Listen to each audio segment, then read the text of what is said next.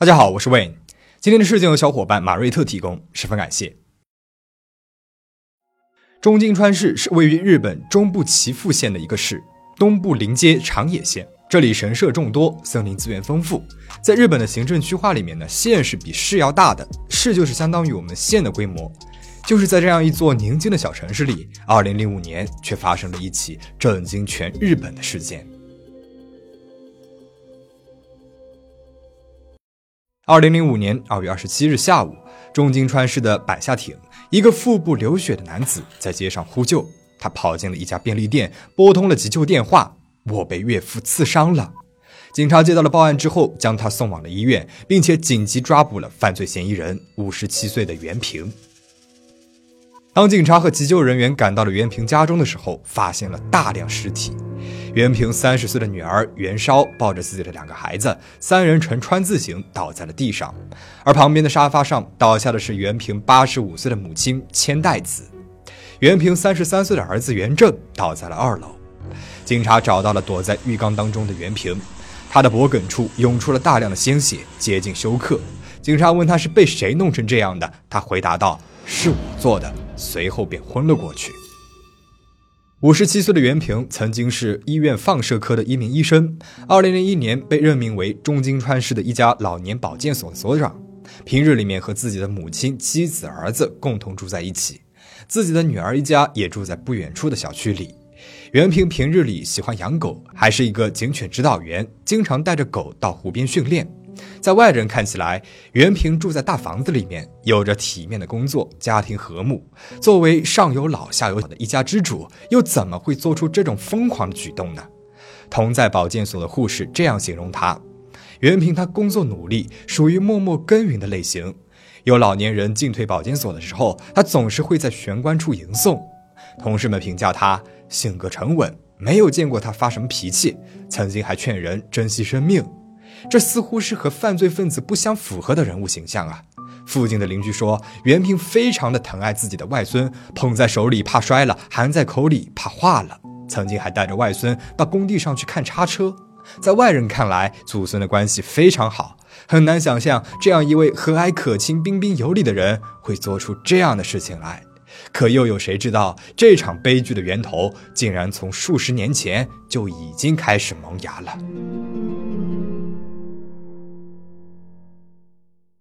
袁平出生于一九四七年，是家中的长子。他小的时候和弟弟、父母住在一起，是一个四口之家。袁平的母亲千代子性格暴烈，控制欲极强，对自己的孩子十分严厉。袁平从小就不喜欢母亲，但是由于害怕而不敢反抗。渐渐的，在母亲面前，他变得沉默寡言。袁平工作之后和妻子相识，两个人交往了一年后决定结婚。但是母亲仅仅是询问了女方的出生地之后，便强烈的反对二人结合。袁平不顾反对的，还是结了婚，并且很快有了自己的孩子，儿子袁正和女儿袁烧。一九八零年，在袁平父亲的提议之下，两代人搬到了一起居住。但是千代子还是很嫌弃儿媳，不仅不和她说话，找不到东西的时候呢，还说是儿媳偷的。好在有父亲的袒护，使他们之间的矛盾并没有激化，全家人还可以正常的坐在一起吃饭。但是当父亲去世之后，母亲对儿媳的态度逐渐的恶劣了，妻子常常伤心落泪，无奈袁平找到了弟弟商量，请求他接走母亲。一九八二年，母亲搬到了弟弟家居住，袁平和妻子过上了一段平静的生活。直到一九九九年，袁平的弟弟的忍耐也到达了极限，他说已经无法和母亲一起生活了。作为长男的袁平只好再次把母亲接走。然而这一次，家庭内的矛盾逐渐走向了失控。袁平的妻子决心这一次要和婆婆好好相处，她带着婆婆去购物、旅游，做丰盛的饭菜讨好她。但是婆婆的态度并没有好转，千代子从来不吃儿媳妇做的饭。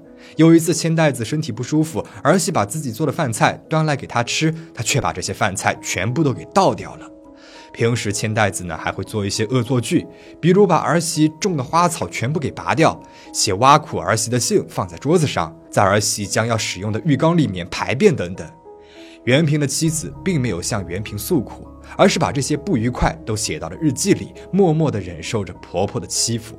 二零零二年，妻子由于巨大的精神压力，出现了耳鸣、头痛的症状，袁平呢也经常听到母亲说妻子的坏话，但是由于从小就害怕母亲，所以也从来不敢还口。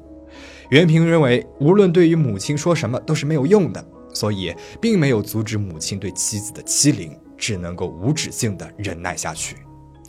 时间来到了二零零三年，妻子和袁平开始找房子，计划着与千代子分居。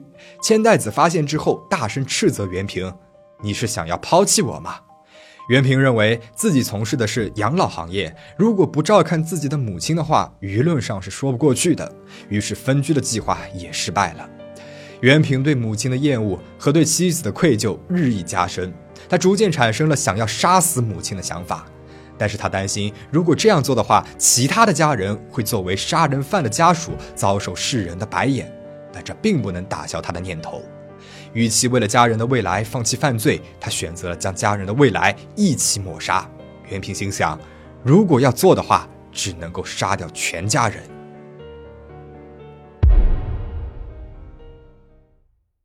二零零四年，袁平曾经向熟人说自己的母亲得了老年痴呆症，有的时候出门一个人没有办法走回来。妻子有护士资格证，选择了在家里面照顾母亲。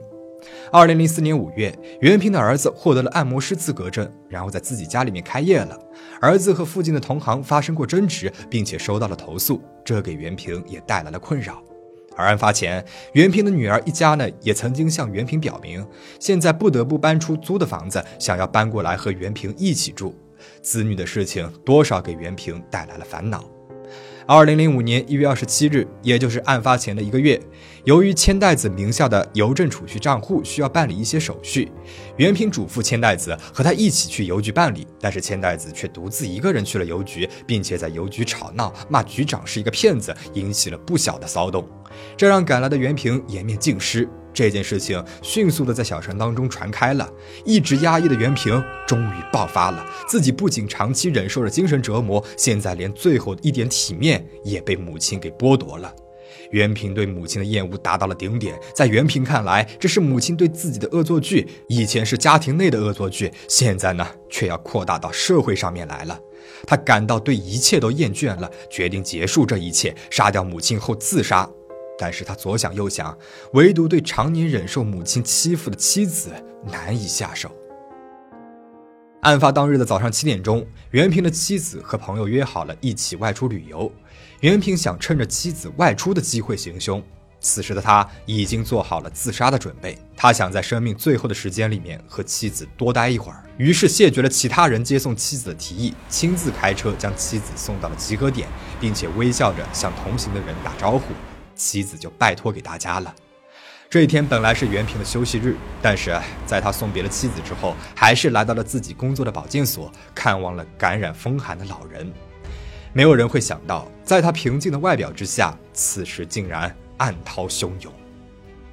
袁平回到了家之后，将正在二楼睡觉的儿子用领带给勒死了，接着又勒死了在沙发上休息的母亲。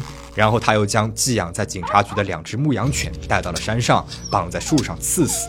附近的人说，袁平很喜欢狗，也许他是把自己的狗也当成家人了吧。怕自己死后没有人会接收这两条狗，所以连着狗也一起给杀害了。上午十一点钟，袁平开车来到了两公里外的女儿家中，谎称外婆想要见外孙，将自己的女儿和两个外孙骗到了自己家中勒死。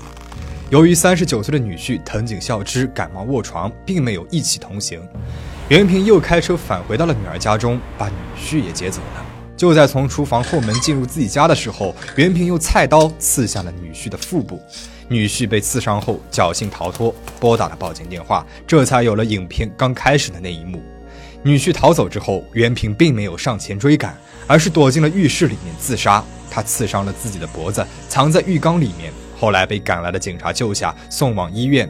至此，这起杀害五人、重伤一人的惨案画上了句点。全家人只有前往旅行的妻子一人幸免于难。毫不知情的妻子正在享受旅行，同行友人的手机接连收到了事件的相关信息。最终得知真相的妻子十分的震惊，嘴里不住的问：“为什么？为什么？”接近疯狂。二零一二年十二月，法院将此案定性为了由家庭情感纠纷所造成的凶杀案。最终判处嫌疑人无期徒刑。重伤后幸存下来的藤井孝之拒绝为袁平提供谅解书，案发后连道歉信都没有，感觉不到任何歉意。袁平后来给女婿寄了一封信，信中写道：“将你珍爱的东西全部都夺走了，实在是非常抱歉。真正的赎罪是什么？我一直在思考，现在还没有答案。”袁平杀害的两个外孙，一个两岁，一个出生仅三周的时间，对可爱的幼儿下手需要很大的决心。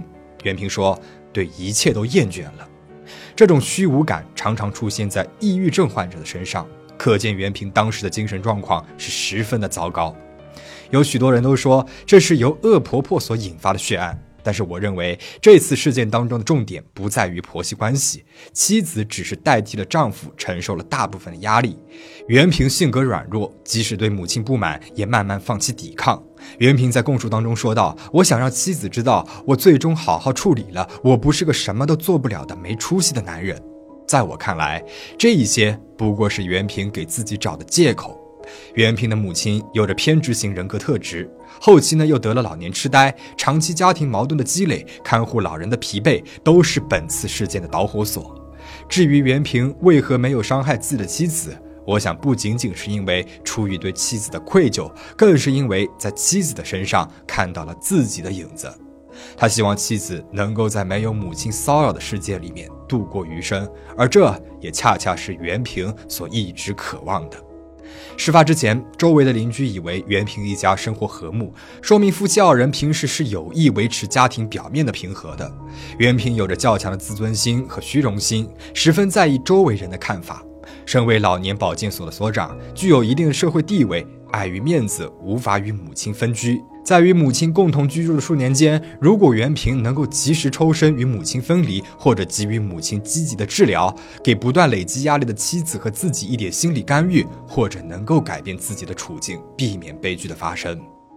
袁平由于常年忍受母亲的骚扰，导致精神崩溃，决意杀害母亲，而又害怕其他的家人背负杀人犯家属的污名，被世人诟病，便将他们一并杀害。这种选择非常的自我和自私。像这种大量杀死家人的事件，有认定是为了家人的一家之主来实施的情况比较多。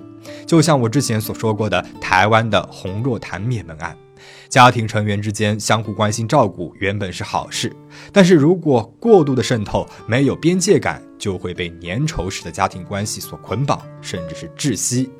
袁平一方面受到了母亲的过度干扰，是粘稠式家庭关系里面的受害者；而另外一方面，他怕家人会遭到歧视，而擅自结束他们的生命。袁平又变成了家庭关系里面的加害者。我们有的时候呢，会为了名誉、地位而自愿地背负沉重的枷锁。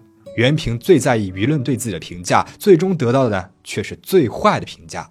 那么今天的故事到这边呢，就讲完了。希望大家保持警惕，保持安全。我们下期再见。